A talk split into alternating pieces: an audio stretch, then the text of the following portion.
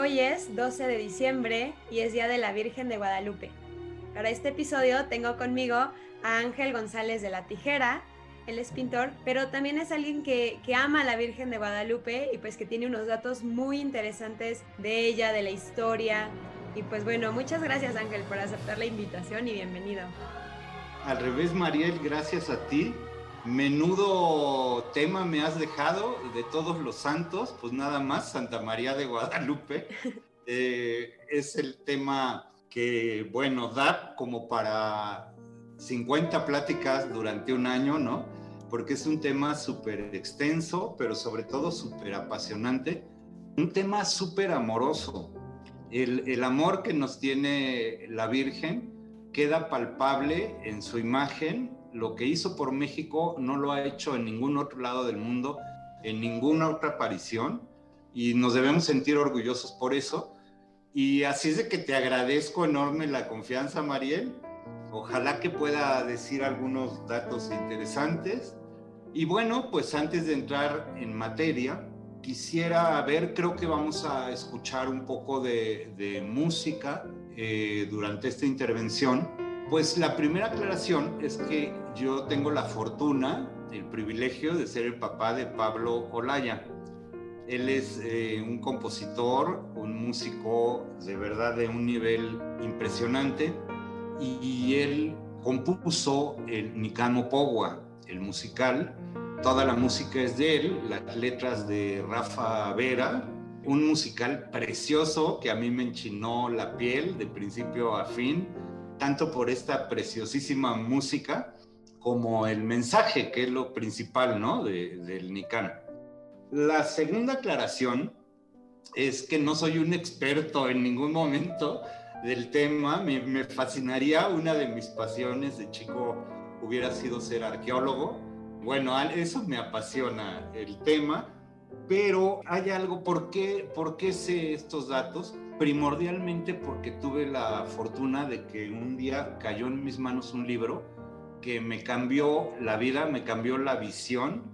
Yo llamaba a la Virgen de Guadalupe, por supuesto, pero con esto, eh, bueno, me quedó clarísimo el amor que nos tiene eh, Papá Dios, el amor que nos tiene la Virgen. Y es un libro verdaderamente maravilloso es eh, escrito por José Luis Guerrero acerca de la cultura mexicana, o sea, cómo realmente se consolidó el mexicano. Y en eso la Virgen tiene muchísimo que ver. Y el padre José Luis Guerrero hizo toda una investigación. En e, ese libro se llama Flor y Canto del Nacimiento de México. Es una edición, desgraciadamente, no está en Amazon, yo ya le he buscado por todos lados, pero supongo que en librerías católicas es factible de conseguirlo. Es, bueno, aunque no te apasione la historia, como la explica este hombre, es verdaderamente fascinante. Y en primer lugar, a mí me rompió el esquema de la historia oficial que te enseñan de chiquito, ¿no? Había algo que a mí siempre me daba inquietud. A ver, te enseñan, ¿no? Los aztecas porque así les llaman, realmente se llamaban mexicas o tenochcas, eran el pueblo del sol, valientes, guerreros, invencibles, indomables, tenían sojuzgado a todo el Anáhuac y más allá. Y bueno, todas las tribus les rendían tributo desde el centro hasta el oriente, ¿no? O sea, hasta Veracruz le rendía tributos a los, a los guerreros mexicas te la presentan como una este, tribu totalmente triunfadora y, bueno, casi superhéroes, impresionante. Y de repente eh, sigues estudiando historia de México de chiquito y te dicen, bueno, pues llegaron los conquistadores españoles, eran 200. Ah, bueno, eso no te lo dicen. Nada más te dicen, llegaron los, los conquistadores y gracias a que tenían sus cañones, y los caballos que no se conocían y los mosquetes y sus armaduras vencieron a los, a los mexicas. Y entonces yo realmente me pongo a pensar haciendo números. ¿Cuántos guerreros mexicas existían como para tener sojuzgada a, a media República Mexicana, no? Y llegan 200 caballeros. Vamos a suponer que el primer día, el quinto día, al sexto mes, eh, sí te pantalla, ¿no? ¡Wow! Caballos, este, no, los mosquetes, esto y lo otro, pero yendo a la vida real, en una batalla tú sabes lo que tardas en cargar un mosquete y en dispararlo, y comparado con unos verdaderos expertos en el uso de las flechas, por ejemplo, ¿cómo es posible que estos 200 soldados pudieran haber logrado la conquista? Entonces, este libro realmente te narra dos mundos, vamos a decir entre comillas, mágicos, porque estamos hablando del siglo XVI. No podemos perder de vista que es el siglo XVI.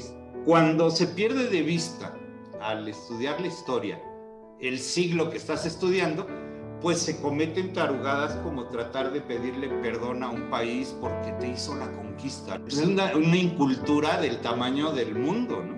O sea, tienes que estudiar las causas, estudiar eh, en el siglo, qué es lo que pasaba. Y realmente aquí en el libro te, te presenta dos mundos mágicos, pero que tenían una característica impresionantemente religiosos, tanto españoles como indígenas, impresionantemente religiosos.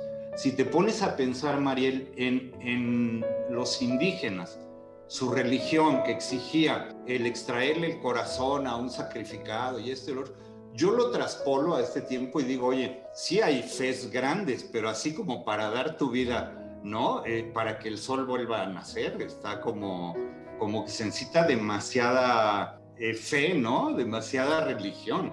Y por el otro lado, yo me pongo a pensar, son 200 caballeros, por muy valientes que sean, si su única meta fuera conseguir oro, que es como te lo plantean, ¿no? Ambiciosos, bárbaros, rateros. Si esa fuera, hubiera sido su meta, pues realmente no hubieran llegado, yo creo, más allá de 15 pasos, porque 200 personas, por muy bien armadas que vengan, meterte a una cultura donde no conoces ni el idioma, ni las costumbres, y que empiezas a ver los sacrificios. Tú ves las pirámides, son espantosas, o sea, a los ojos de esos españoles, imagínate esos quetzalcoatl de piedra, pues deben ser demonios espantosos y seguirte metiendo y metiendo y metiendo y llegar hasta, hasta Tenochtitlán. Entonces, ¿de dónde venía ese valor de los españoles? Realmente eran religiosos, o sea, ellos tenían que llevar su religión, la verdadera religión. Ellos venían de haber expulsado a los árabes de su tierra. Entonces, para ellos en ese entonces, siglo XVI, era importantísimo que todo el mundo conociera la fe verdadera, o sea, la fe católica. Entonces, es esa fe y la fidelidad a su rey lo que los lleva adelante y adelante y adelante. Claro, hubo muchos motines y muchos sí se trataron de zafar, pero siguieron. Entonces, bueno, ya con este preámbulo y, me estoy brincando todo, me voy a brincar toda la conquista, todo lo que trata este libro, porque puede ser un tema muy polémico, más actualmente, pero eh, lo más interesante es irnos un poquito después, ¿por qué se apareció la Virgen de Guadalupe? O sea, debiéramos hacernos esa pregunta, ¿qué, pasó como para que se aparezca la Virgen, ¿no? Y se quede plasmada, no nada más se apareció, se quedó plasmada en, en un ayate, ¿no? Entonces, ¿qué es, lo que, ¿qué es lo que pasaba? Bueno, pues entonces nos vamos a brincar toda la conquista, vamos a llegar a uno serpiente tres casa, que fue la fecha que correspondía al 13 de agosto de 1521. Era un día de San Hipólito, por cierto. Ahí se consuma la conquista, ¿no? Pero realmente cómo quedó el, el pueblo mexica después de esto, pues en primer lugar por la viruela, pues quedó diezmada la población impresionantemente. Y vinieron durante 10 años, de 1521 a 1531, se aparece la Virgen, pues vinieron una serie de calamidades para todos los indígenas, ¿no? Este, fue su mundo ponerlo de cabeza. O sea, lo más grave de todo esto es que lo que creían, llegaron los españoles les dijeron, en lo que tú crees, no nada más es mentira. Lo que tú crees es del diablo. O sea, eh, fue una afrenta para ellos. O sea, todo lo que, toda esa cosa por la que habían vivido, por la que habían muerto, por la que daban su vida, quedó de cabeza. Les dijeron hacer sacrificios humanos es del diablo. Tú, ustedes están eh, muy fieles, pero engañados por el diablo, y entonces tenemos que erradicar eso. Yo, para mí, ese es el, el trauma más grande post-conquista, vamos a decir. Vinieron muchas cosas, hubo muchísimos, pero muchísimos cambios. Yo aquí del libro tengo anotados muchos, no voy a hablar de todos, porque sí quiero centrarme mucho en el mensaje guadalupano quiero hacerlo como el mensaje guadalupano a través del códice, o sea, qué les quiso decir a ellos. Y, este, y como veremos, pues eso también nos está diciendo algo a nosotros. Lo más grave de todo esto, bueno, ya dijimos la religión, pero eh, pasaba otra cosa más que no pasó como en otras conquistas, como vimos la conquista, por ejemplo, del norte, este, donde exterminaron a las razas, ¿no? Aquí, por ejemplo, una de las cosas que tenemos que reconocer a los españoles es que se fusionaron con la, con la raza india, dando origen al, al mexicano, esa es la verdad. El mestizo es el mexicano. Ahorita nos queda muy claro, pero en ese entonces, donde había tantas violaciones, estupros, en fin, tanta tontería de esa porque sí lo había, había muchos abusos, en fin, imagínate el nacimiento de esos niños, pues era una afrenta para, para las pobres indígenas, ¿no? Eh, al grado tal que llegaban inclusive a, matar a sus bebés y decían, yo no le voy a dar esta vida de esclavitud y esta vida donde ya no tiene sentido nada a, este niño, inclusive llegaban a matar niños, o sea, ya, ya el panorama era horrible por ejemplo, algo que nunca existió entre el indígena era el alcoholismo. Eso estaba, pero punto menos que reprobado. O sea, se castigaba con la muerte. Era pena de muerte si te veían borracho. Claro que cuando viene todo este volteo de las jerarquías y que de repente te dicen, no, pues ¿qué crees? Mira, tus dioses son del demonio, aquí ya no hay sacrificios humanos, el sol sigue tan campante saliendo y entonces te empiezas a dar cuenta, oye, pues sí que realmente todo lo que me enseñaron, todo lo que viví, no es verdad. El sol sigue saliendo, ¿cierto? ¿No? No hay que echarle un corazón para que siga saliendo como decía la, la religión que ellos profesaban, ¿no? Y entonces viene el alcoholismo y el alcoholismo generalizado, ¿eh? Bueno, esta, esta es, este, digamos, el panorama, no voy a ahondar más, habría muchísimos más aspectos que ahondar, pero en este panorama, pues realmente ya eh, la población estaba totalmente diezmada y qué triste, ¿no? Porque un pueblo tan religioso, ¿no? Y que vieran que no tenían respuesta del cielo, ninguna respuesta del cielo, o sea, ellos sí creían en el cielo, de hecho, ahorita, vamos a entrar a otros aspectos de lo que ellos creían, porque también en eso tenemos muchas confusiones. No sé si te ha pasado de que los dioses aztecas, ¿no? Este, y que pensamos que tenían una playa de dioses así, este, innumerables y, y, eran politeístas y no sé qué y bla, bla. Pues menuda sorpresa nos llevamos.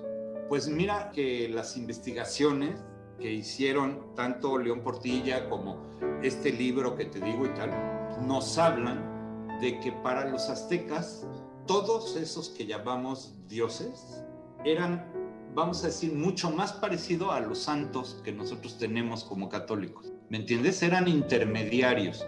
Entonces el de la lluvia, eh, Tlaloc, era un intermediario que eh, le rendía cuentas a, otro Dios al que no podían nombrar. Ellos tenían un respeto por Dios enorme. Entonces casi no lo podían nombrar, pero sí tiene nombres, como vamos a ver ahorita. Pero eran una especie de santos, vamos a decirlo, para podernos entender. No era lo mismo, ¿eh? pero para podernos entender eran más santos que dioses. Vamos a entender que sí tenían un concepto súper avanzado de un dios, de un dios creador. Aquí sí me voy a ayudar un poquito el acordeón, Mariel, porque te voy a echar nombrecitos en náhuatl. ¿Eh? Entonces, vamos a hablar de ese Dios que ellos reconocieron que había una divinidad por la que todo fue creado, todo y todos, ¿no? Fuimos creados. El primer nombre que tenemos para este Dios es Ometeotl. Ometeotl quiere decir el Dios dos, o serán dos personas en una sola persona. Entonces, el concepto de la Trinidad a ellos no les cayó de nada extraño. En ese sentido, ¿no? Tan difícil de explicar la Trinidad. Y por ejemplo, los aztecas pues ya tenían un poquito esa noción de un Dios dos, dos personas independientes formando un solo Dios. Ahora, ese Dios dos, o Meteotl para los náhuatl, eh, era hombre y mujer y ese el nombre de mayor arraigo popular. Este, este sí lo podían mencionar todos cuando te referías tú a Ometeo, pues si estabas hablando de Dios, el Dios, Dios. O sea, bueno, hay unas cosas que llaman flores y cantos, que era como ellos, es lo que nosotros llamaríamos hoy la poesía, ¿no? Esto tiene mucho que ver con la Virgen de Guadalupe. Por eso todo, todo lo que estoy diciendo ahorita, ahorita lo vamos a referir allá. Bueno, Fíjense bien, hay varios nombres para ese dios, porque acuérdense que estos pueblos, así como los chinos eran mucho de imágenes, también los, los aztecas no tenían una escritura como tal, como la conocemos, sino que todo era con pictogramas y era oral. Entonces, por ejemplo, uno de los nombres que le daban era Chalchutlatonac, quiere decir el que hace brillar las cosas con jade. Ese era uno de los nombres de Ometeo. Otro nombre, Ipal Nemowani, aquel por quien se vive, o el dador de la vida. Aquí hay un difracismo que es Moyokoyani o Teyokoyani. Eh, los dos significan más o menos lo mismo, pero Moyokoyani es el que, el que se crea a sí mismo y Teyokoyani el que crea a la gente. O sea, tenían un concepto de Dios bastante claro. Introque Innahuaque el dueño de lo que está cerca y de lo que está en el circuito. Yo creo que significaba todo como el universo, vamos a decir. Entonces esa traducción intloque y nahuaque es el dueño de lo que está cerca, pero también se le puede dar otra traducción que es aquel que tiene todo en sí, como yo soy el que soy, ¿no? Bueno, tenemos muchos más, ¿eh? pero les voy a poner uno más. Este, fíjense este, Totecuyo in Ilhuicagua in Tlalticpaque in Mictlán. ¿Qué quiere decir? Nuestro Señor, dueño de los cielos, de la tierra y la región de los muertos. O sea que tenían ese concepto de, Dios. Bueno, ahora sí, vámonos a la aparición. Okay. Con esto, con estos nombres que les acabo de dar, eh, les quiero decir cómo eh, en el Nicano Pogua se presentó la Virgen de Guadalupe a Juan Diego en un, en un náhuatl que este, ahorita por aquí voy a encontrar el dato, es un náhuatl que era como el más, había como un náhuatl popular y un náhuatl culto. Eh, la Virgen habla en el náhuatl culto, que es el que usaban los emperadores, los sacerdotes, en fin, toda una jerarquía, vamos a decir. La Virgen se presenta con ese náhuatl, pero que todos entendían. Ok, les voy a leer un poquito, es muy malo mi náhuatl, perdonen, pero me, voy a permitir leerles nada más el principio del Nicamo en náhuatl. Y ahorita lo traducimos y van a ver que hasta se van a escalofriar por lo que les he platicado. Fíjense, Nehuatl, yo soy, Insensquisca, la enteramente, Semicac, por siempre, Ishpostli, Virgen. Santa María in Inatzin, Santa María la Madre de, Inguel Nelly, el auténtico verdadero, Teotl Dios, In Ipalnemoguami, In Teyocoyani, In Tloquenahuaque, In In Tlaltipaque. Todo esto es lo que les acabo de decir, era el nombre de Dios que le daban a Dios los aztecas y se los dijo la Virgen de Guadalupe. ¿Qué está diciendo en automático? O sea, soy eh, la enteramente y por siempre Virgen Santa María, la madre del auténtico, verdadero Dios, pero luego le dice todos los nombres que ellos creían. ¿Te das cuenta? Es impresionante que a qué vino la Virgen en ese momento. Claro, ella tenía que ser muy hábil, no les podía decir Ometeotl, como tal, porque entonces sí, imagínense la que hubiera armado con los españoles, ¿no? Entonces tenía que dar un mensaje dificilísimo, porque tenía que convencer a los indígenas de que soy su madre, pero soy la madre de Dios y los invito a ser la madre de ustedes, ¿no? Pero también tenemos que pensar que era una aparición que iban a, leer los españoles. Y entonces no podían encontrar una sola frase, un solo nombre o algo que les remitiera a los, a los dioses indígenas, ¿no? Y eh, para hacer eh, remate, digamos, de su aparición, la Virgen le dice a, a, Juan Diego, o sea, que realmente, ¿qué le está pidiendo? Lo único que le está pidiendo es un templo para mostrar su amor, su auxilio, su compasión, su defensa, ¿no? Creo que es importante narrar muy resumidamente la historia de la Virgen y es la siguiente. Un sábado de 1531, a principios de diciembre, un indio llamado Juan Diego iba muy de madrugada del pueblo en que residía, la Ciudad de México, a asistir a sus clases de catecismo y a oír la Santa Misa. Al llegar junto al cerro llamado Tepeyac, amanecía. Oyó cantar sobre el cerrito como el canto de muchos pájaros finos. ¿Por ventura soy digno? ¿Soy merecedor de lo que oigo? se preguntaba. Quizá no más lo estoy soñando, quizá solamente lo veo como entre sueños. ¿Dónde estoy? ¿Dónde me veo? ¿Acaso allá donde dejaron dicho los antiguos nuestros antepasados, nuestros abuelos? ¿Acaso en la tierra celestial? Y cuando cesó el canto, cuando dejó de oírse, entonces oyó que lo llamaban de arriba del cerrillo y le decían, Juanito, Juan Dieguito. Luego se atrevió a ir donde lo llamaban. Ninguna turbación pasaba en su corazón, ni ninguna otra cosa lo alteraba. Antes bien, se sentía alegre y contento. Él subió a la cumbre y vio una doncella de sobrehumana belleza cuyo vestido era brillante como el sol, la cual con palabras muy amables y atentas le dijo, Sábelo, ten por cierto, hijo mío el más pequeño, que yo soy la perfecta siempre Virgen Santa María, Madre del verdaderísimo Dios por quien se vive, el Creador de las personas, el dueño del cielo, el dueño de la tierra.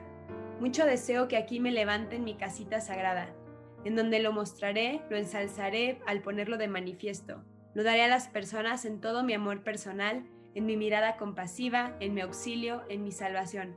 Porque yo en verdad soy vuestra madre compasiva, tuya y de todos los hombres que en esta tierra estáis en uno, y de las demás variadas estirpes de hombres, mis amadores, los que a mí clamen, los que me busquen, los que confíen en mí, porque allí les escucharé su llanto, su tristeza, para remediar, para curar todas sus diferentes penas, sus miserias, sus dolores, y para realizar lo que pretende mi compasiva mirada misericordiosa. Anda al palacio del obispo y le dirás cómo yo te envío para que le descubras cómo mucho deseo que aquí me provea de una casa, me erige en el llano mi templo. Todo le contarás cuanto has visto y admirado y lo que has oído. Y ten por seguro que mucho lo agradeceré y lo pagaré que por ello te enriqueceré, te glorificaré. Juan Diego así lo hizo y fue con el señor obispo, pero no le creyó. De regreso, Juan Diego se encontró de nuevo con la Virgen María y le explicó lo ocurrido. Juan Diego le dijo, Mucho te suplico, señora mía, reina, muchachita mía, que alguno de los nobles, estimados, que sea conocido, respetado, honrado, le encargues que conduzca, que lleve tu amable aliento, tu amable palabra para que la crean. Porque en verdad yo soy un hombre de campo, yo mismo necesito ser conducido, llevado a cuestas. No es lugar de mi andar ni de mi detenerme allá donde me envías, virgencita mía, hija mía menor, señora, niña, por favor dispénsame. Afligiré con pena tu rostro, tu corazón, iré a caer en tu enojo, en tu disgusto. Señora dueña mía. Le respondió la perfecta Virgen. Escucha, el más pequeño de mis hijos, Ten por cierto que no son escasos mis servidores, mis mensajeros, a quienes encargué que lleven mi aliento, mi palabra, para que efectúen mi voluntad. Pero es muy necesario que tú personalmente vayas, ruegues que por tu intercesión se realice, se lleve a efecto mi querer, mi voluntad. Y mucho te ruego, hijo mío el menor, y con rigor te mando, que otra vez vayas mañana a ver al obispo. Y de mi parte hazle saber, hazle oír mi querer, mi voluntad, para que realice mi templo que le pido. Y bien, de nuevo dile que de modo yo, personalmente, la siempre Virgen Santa María, yo que soy la Madre de Dios, te mando.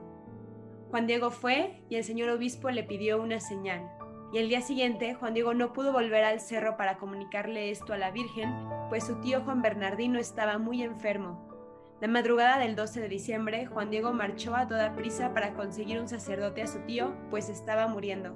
Al llegar al lugar por donde debía encontrarse con la señora, prefirió tomar otro camino para evitarla, pues tenía prisa de que su tío no muriera sin haber visto a un sacerdote. De pronto María salió a su encuentro. El indio avergonzado le explicó lo que ocurría. ¿Qué pasa, el más pequeño de mis hijos? ¿A dónde vas? ¿A dónde te diriges? Oye y pon bien en tu corazón, hijo mío el más pequeño. Nada te asuste, nada te aflija, tampoco se altere tu corazón, tu rostro. No temas esta enfermedad, ni ninguna otra enfermedad o algo molesto, angustioso o doliente. ¿No estoy aquí yo, que soy tu madre? ¿No estás bajo mi sombra y resguardo? ¿No soy yo la fuente de tu alegría? ¿No estás en el hueco de mi manto, en donde se cruzan mis brazos? ¿Tienes necesidad de alguna otra cosa? Que ninguna otra cosa te aflija, te perturbe, que no te preocupe con pena la enfermedad de tu tío, porque de ella no morirá por ahora. Ten por seguro que ya sanó. Sube, hijo mío el más pequeño, a la cumbre del cerro, a donde me viste y te di órdenes. Allí verás que hay variadas flores. Ponlas todas juntas. Luego baja aquí, tráelas delante de mí. Entonces el indio fue, subió al cerro y halló las rosas de Castilla frescas, y luego Guadalupe, al verlo en el cerro cortando las flores, le dijo, Hijo mío, el menor, estas diferentes flores son la prueba, la señal que llevarás al obispo. De mi parte le dirás que vea en ellas lo que quiero y que con esto se realice mi voluntad y mi deseo. Y tú, tú eres mi mensajero. En ti pongo toda mi confianza con toda energía te mando que solamente en presencia del obispo abras tu ayate y le enseñes lo que llevas. Le contarás bien todo. Le dirás que te mandé que subieras a la cumbre del cerrito a cortar flores y todo lo que viste y admiraste, para que luego ponga todo lo que está de su parte para que se haga y se levante mi templo que le he pedido. La Virgen tomó las flores, luego las puso de vuelta en el ayate de Juan Diego y bueno, ya sabemos el final de la historia. Juan Diego va con el señor obispo y al abrir el ayate con las flores, cayeron todas al suelo y todos vieron a la perfecta Virgen María de Guadalupe impregnada en el ayate del indio. Ese, ese eh, mensaje pues viene a cerrar como el por qué o para qué se apareció. Como vamos a ver ahora que entremos ya a la parte pictográfica de este asunto, que es la parte que a mí como pintor pues realmente me sigue dejando perplejo. Si yo pudiera algún día en uno de mis cuadros dar el 30% de los mensajes que tiene este, pues bueno, yo sería un pintor de verdad este, reconocido en todo el mundo. ¿no? ok, Mariel, entonces vamos a entrar a esta parte donde ya vamos a hablar de la Virgen como un código. Fue chistoso que, bueno, para, para los españoles pues viene la aparición y pues es una Virgen apocalíptica parada sobre una luna, si bien un poquito rara por, el tipo de raza, ella no se ve judía realmente, ni se ve española, ni se ve india. Eh, yo creo que eso tuvo que ser un poco raro, ¿no? Para los españoles, igual que muchas de las simbologías. Por ejemplo, en muchos de los cuadros, en toda la pictografía española del siglo XVI, pues abundaban los querubines, así rosaditos, eh, todos redonditos, con sus pompitas hermosas, sus alitas, ta, ta, ta, ¿no? Y ver aquí en la aparición un ángel con cara más bien de, joven o de adulto, eh, así como en una postura mm, nada sonriente, pues para los españoles debe haber sido así como, bueno, pues el ángel, ¿no? Este, sin embargo, como ahorita vamos a ver en el códice, tiene un mensaje impresionante, pero para los españoles pues no dejó de ser un ángel.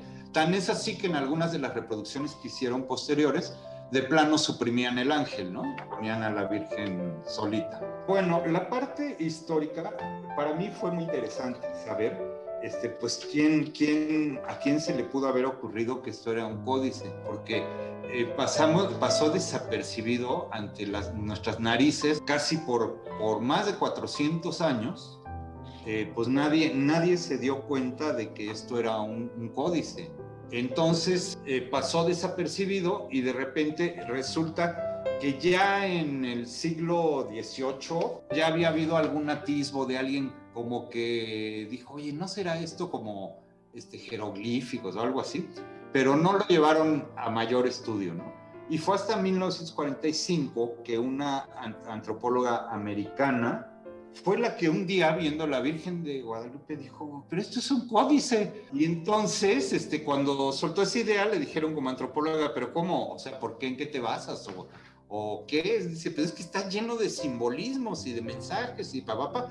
Y claro que ya cuando se traduce este pictograma bajo la luz de la fe católica, evidentemente que los mensajes serán clarísimos para poder lograr la sinergia que no se había logrado. Yo estoy convencido que no se había logrado por esto, porque en el Nicamo Pogua, eh, cuando Juan Diego sube al, al, cerrillo, ¿te acuerdas que están resplandeciendo todas las hierbas? Y, y, la frase de Juan Dieguillo está buenísima porque dice, este, ¿qué es esto?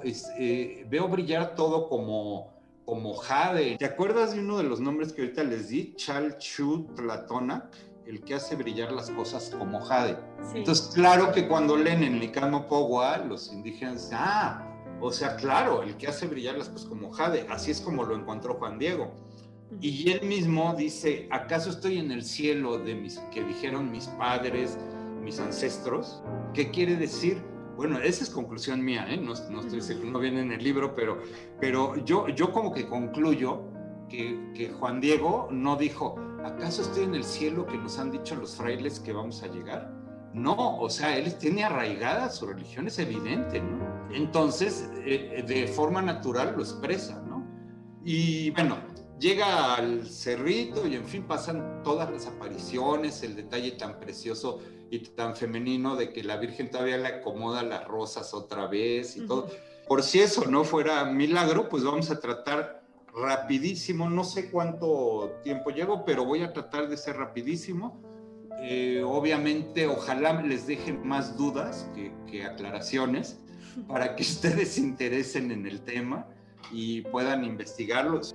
Bueno, vamos a traducir el pictograma, así tal como se traduce un, un códice, se va de lo general a lo particular. Lo general que vemos es que el cielo se está abriendo. Se fijan que en la imagen hay como unos arquitos, bueno, son las nubes, pues, ¿no?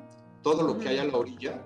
Yo al principio pensaba que eran como los rayos, así como en redonditos. No, eh, eh, según esto se está abriendo el cielo, o sea, son nubes todo lo que hay alrededor. Y entonces vemos directamente al sol. Nadie puede ver al sol directamente. Era Tonatiuh y era una divinidad de estas como uno de los santos, vamos a decir, que no se podía ver directamente a los ojos. Era como quien dice el, Dios más cercano a Dios. Este, bueno, viene una señora que la manda Tonatiuh, o sea, la manda el sol, viene respaldada por el sol. Eh, no es un eclipse de sol, sino que es el sol el que está respaldándola a ella. Eh, tiene una, un, ella está pisando una luna negra que de alguna manera sí era un poco símbolo de, los enemigos prehispánicos. Y luego la está portando un caballero águila, la está portando gallardamente, la lleva portando. Eso es lo primero que vemos así en general. Vamos a decir, el mensaje es, Ometeotl se dignó abrir el cielo para dar este mensaje a sus hijos, a sus amados hijos que habían sido tan fieles durante toda la vida. Este es el primer mensaje, el acercamiento de Dios al indígena. Ok, vemos eh, rápidamente que el rostro, pues como ya habíamos dicho, es una raza mestiza. Eh, como ella tiene como 16 años, y esto ocurre 10 años después de la conquista, es evidente que no existían jovencitas mexicanas, de, la fusión de español, o sea, criollas, vamos a decir, la fusión de español e indígena, ¿no? No existían de esta edad. Entonces, eso para, para los indígenas fue muy bonito porque ven una nueva posibilidad de, de sus hijos. O sea, ven que la raza está representada en el rostro de la Virgen. Eh, la Virgen trae un chalchihuatl, que era como ellos representaban el, el jade, chalchihuatl, es como el jade, que también significa tu sangre o tu... Y también puede llegar a ser un símbolo del alma que todos los grandes personajes traían colgado al cuello. Eh, ahora, aquí es muy importante que la Virgen da un mensaje en ese, en ese este, da un mensaje muy, pero muy importante. la crucecita que vemos en el, en el dije que ella trae en el cuello, no es un quincunce, o sea, no es como lo pintaban los aztecas. Esa es una cruz eh, potenzada que era la, la, que traían los españoles. O sea, les está diciendo, ¿saben qué? Estos señores les traían la verdad. El que viene conmigo es mi hijo, el que es el de la cruz. ¿Ok? Luego, eh, estoy así haciendo, Mariel, una síntesis lo más que puedo. ¿eh? El Xutlamatli era una tilma de turquesas, que es como ella nos presenta, que solo usaban los tlatoanis. O sea, así como ella trae el manto, solamente la gente de muy alto rango lo podía traer el Citlalinque, la, la de la falda de estrellas. Era otra advocación que tenían ellos que conectaba con las cosas del cielo. El detalle, vamos a decir, más importante, uno de los más importantes como códice, es la altura a donde trae el lazo negro, la, la Virgen, eh, si no directa, sí un poquito de diferencia a la este, Tecolquinquenqui, la vestida de negro. O sea, aquí la Virgen sería objeto de otro capítulo, ¿eh? pero la Virgen se aparece en el Tepeyac porque y ahí era donde hacían las ceremonias de Coatlicue, imagínate, la madre de Huichilopochtli, ¿no? Y, y, le decían Tonantzin a Coatlicue, este, o sea, madrecita, Tonantzin es como madrecita, entonces imagínate que ahí es donde se aparece, o sea, eh, hay una serie de cosas que, híjole, interesantísimas que pudiéramos seguir ahondando. Pero bueno, a, a donde voy es que abajo de esa cinta ella ya ven que trae este, una serie de adornos en su vestido rosado. Trae una serie de adornos. A mí me parecían, cuando yo la veía de chiquito, inclusive de mal gusto, porque decía, ahí está como antigua, ¿no? Este, pero después ya se descubrió que son símbolos de, de los cerros, de los, de los volcanes, inclusive. O sea, están ahí en los siete cerros más importantes del Valle del Lanagua eh, pero lo más importante es que de en medio de todos esos símbolos está el Nahui Oli, exactamente situado en el vientre de la Virgen. O sea, Dios. Ella está embarazada de Dios. Ese, ese era el simbolito más importante que a ellos les trajo eh, la certeza de que lo que les estaban diciendo los frailes era totalmente verdad.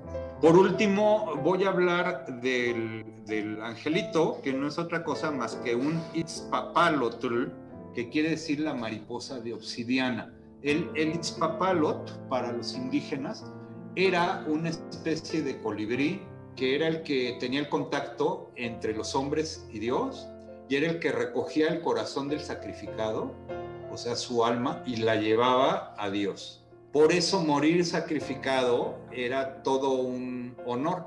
O sea, a pesar de que muchas veces los sacrificios humanos eran a base de prisioneros de las guerras floridas, eh, dentro de todo la friega que te ibas a llevar, pues, de que te van a matar sacrificado, ¿no? Para un dios, pero en tu psicología sabías que ibas directo al cielo. O sea, no había intermediaciones. Entonces, este papalote, pues, la papalotl, la mariposa de obsidiana, si se ven, eh, tiene tres colores en sus plumas. Y bueno, por supuesto que eso también tiene sus significados. Son, son plumas de quetzal, de, de pelícano y de guacamayo, algo así. El chiste es que los colores y sus formas de puñal también tienen este, eh, sus significados, vamos a decir que este ángel es como un guerrero que porta a la Madre del Cielo y que la trae a la tierra o la lleva al cielo. Pues hasta aquí creo, Mariel, que este, debo pararle porque hay cualquier cantidad más de datos.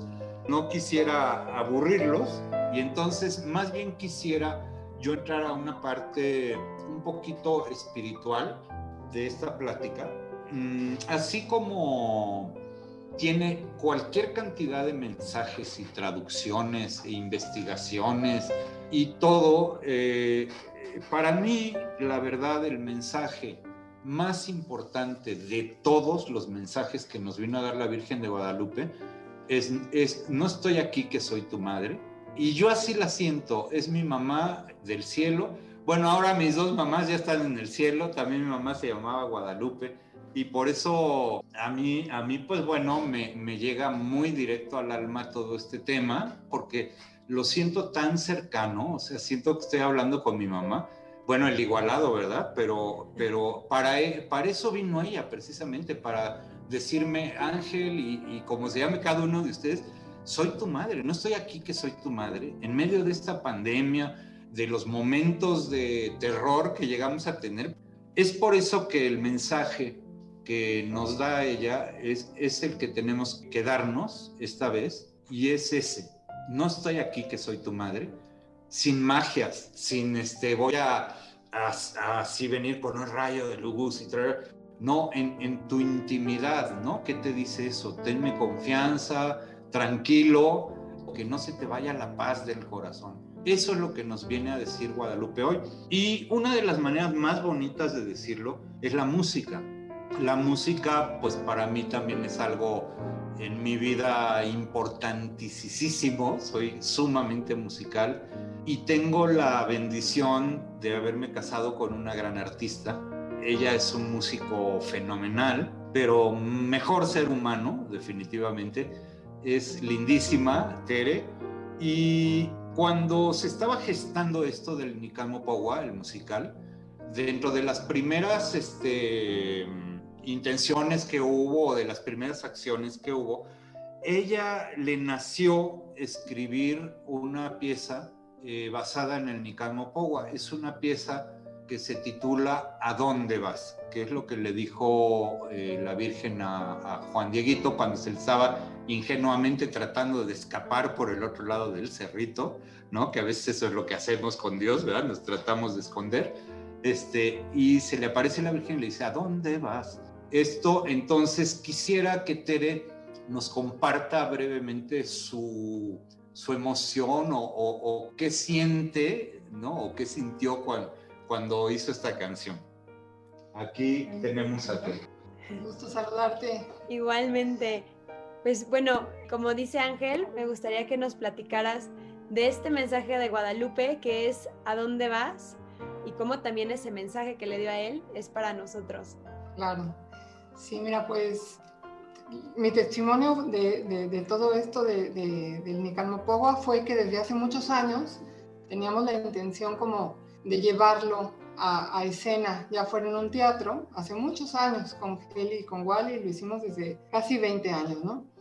Y queríamos primero hacer una obrita de teatro, así como hacíamos las pastorelas. Dijimos, bueno, vamos a hacer una escena, un, un teatrito, narrando el Nicalmopogua en aquella ocasión, al final no se llevó a cabo, pero quedaron como el proyecto, como los inicios de un proyecto que 10 años después eh, tomaron ya nuestros hijos, y tú ya sabes que después acabó no siendo una obra de teatro, sino un gran musical.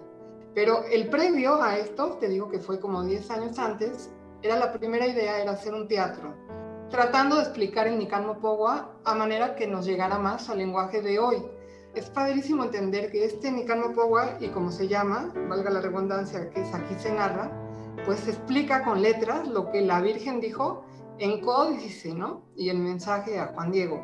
Al quererlo llevar nosotros al teatro o ahora al musical, justo fue para que lo entendiéramos en este siglo con la manera que nosotros lo, lo hacemos más fácil. Y al acabar siendo un musical fue porque lo que Ángel explicaba, yo creo que en este, en este siglo eh, la música es algo vital para nosotros y lo traemos a todas horas. Y cualquiera, si, si conoces una nueva canción y la tarareas, en dos minutos ya te la sabes de memoria. Y es una manera muy fácil de memorizar letras o mensajes por medio de la melodía. Entonces, eh, crear música del mensaje de la Virgen se nos hizo algo novedoso. Y la primera cuestión fue yo saber que hay muchas piezas para la Virgen. Hemos hecho a través de los años eh, los signos guadalupanos, le escribimos cosas lindísimas a la Virgen, le damos las gracias, narramos un poco lo que ella vino a hacer, que pidió su templo en el Tepeyac, en el Cerrito, eh, no sé, le contamos cosas lindas, pero es lo que yo le digo a ella, pero no lo que ella me dice a mí. Entonces lo primero que quisimos buscar fue la canción que nosotros no le cantáramos a la Virgen, sino que ella nos cantara a nosotros. Y dentro de todo, el Nican Pogua fue buscar de todos los mensajes el esencial. Y ese venía en la cuarta aparición, eh, cuando, como dice Ángel, cuando Juan Diego se le quiere escapar a la Virgen porque el tío está muy enfermo. Y entonces, pues dice, me voy a ir por otro ladito, me voy por la lateral para no encontrármela de frente y ir primero con mi tío Bernardino a llevarle al sacerdote o al, o al doctor o lo que fuera. Y la Virgen se le planta de frente y le da el mejor mensaje. Ese es el mensaje que, que yo quise escribir en esta primera canción. Pero a mí lo que me llena de la Virgen de Guadalupe al haber tenido que estudiar todo esto para escribir la pieza fue que el mensaje es lo más sencillo que hay incluso comparándola con tantas apariciones que tiene la Virgen a través de los siglos y que todas son hermosas y todas son bellísimas y de todos aprendemos algo nuevo, creo que el mensaje guadalupano es de lo más sencillo que hay. Para mí es solamente eso, soy tu madre. Si yo tengo ahorita un bebé o un niño chiquito y viene a mí súper aterrorizado o súper angustiado por algo, yo lo único que voy a hacer es abrazarlo y le voy a decir, mijito, tranquilo, aquí estoy yo, que soy tu mamá, tranquilo, te protejo, aquí estás conmigo, no te preocupes. Yo creo que es lo mismo que vino a hacer la Virgen con nosotros, ese es el mensaje principal. Pero entenderlo, entenderlo en su justa dimensión, como lo pide con la canción que es, no temas esta enfermedad y ninguna otra enfermedad, y no dejes que tu corazón se turbe. O sea, eso se dice fácil, pero es un mensaje súper, súper profundo, ¿no? Si tenemos tantita fe y hacemos que de verdad no se turbe nuestro corazón entendamos esto que la Virgen Guadalupana nos da, pues es maravilloso saber esa protección. Lo tenemos todo con ella, ¿no? Tenemos el camino más cercano a Dios y nunca estamos solos. Entonces, pues si gustan al rato mejor escuchar la canción, creo que ahí lo van a entender mejor. Y muy contenta de estar compartiendo esta, este testimonio, ¿no? Muchas gracias, Tere. Gracias. Bueno, Mariel, pues oye, verdaderamente agradecido contigo. ¿Qué tema me fuiste a dar? Qué día me tocó más glorioso. Te lo agradezco enorme. Muchísimas gracias y este, pues que sigas adelante con esto, te felicito. Es muy importante hacer llegar a todos los rincones de la tierra los mensajes de santidad y los mensajes que te hacen profundamente feliz, porque esa es la santidad, lo que te hace profundamente feliz. No, pues muchas gracias a ustedes creo que ahora entendemos más a la Virgen de Guadalupe porque una cosa es ver la imagen y otra cosa es entenderla. Y, pues al conocerla, al conocer su mensaje, pues así la podemos amar porque nadie ama lo que no conoce. Santa María de Guadalupe, ruega por nosotros. Y ruega por México. ¿A dónde vas? ¿A dónde vas? hijito mío el más pequeño, ¿a dónde vas? ¿A dónde vas? No estoy yo aquí que soy tu madre. ¿A dónde vas? ¿A dónde vas? Hijito mío el más pequeño. ¿A dónde vas? ¿A dónde vas? Nada te aflija ni te asuste.